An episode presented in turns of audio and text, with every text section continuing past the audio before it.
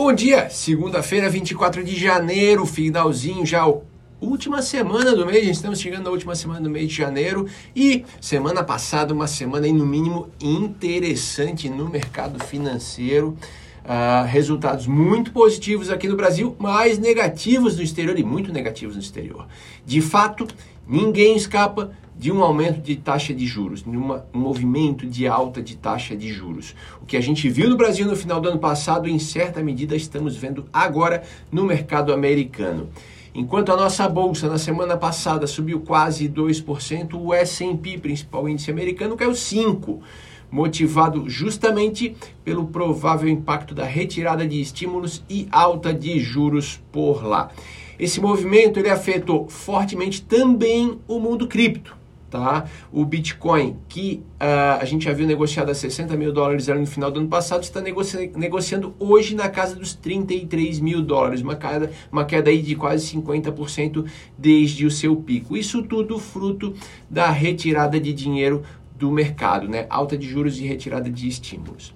Mas se gringo está saindo do risco lá de fora, ele acabou buscando barganhas nos emergentes. E isso, ah, né, barganha não falta aqui no Brasil.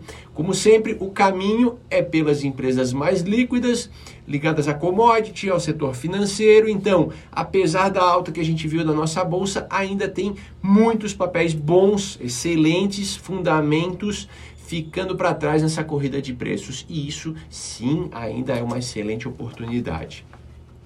Bom, mas vamos às notícias, indicadores aqui no Brasil.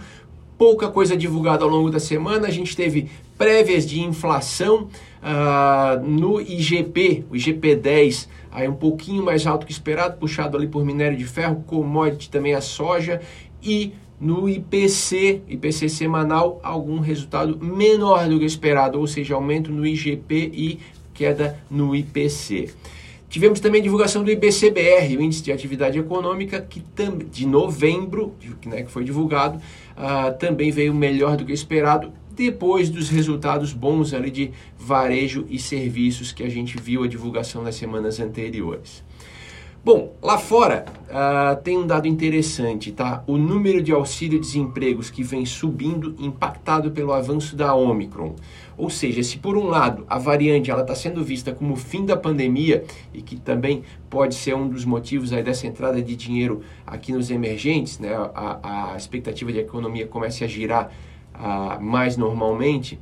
Uh, por outro lado, a gente tem um impacto de curto prazo, né? Esse, esse número de, de casos, ele tem causado uh, cancelamentos de viagens, cancelamento de eventos, impacto no lazer, né? principalmente circulação de pessoas e tudo mais, e também aumento nas licenças de trabalho, afastamento de trabalho, ou seja, uh, esse movimento né, de, de alta de casos, se por um lado é interessante aí o fim da pandemia, por outro a gente tem um impacto de curto prazo que ainda vai ser medido nos, nos indicadores de janeiro.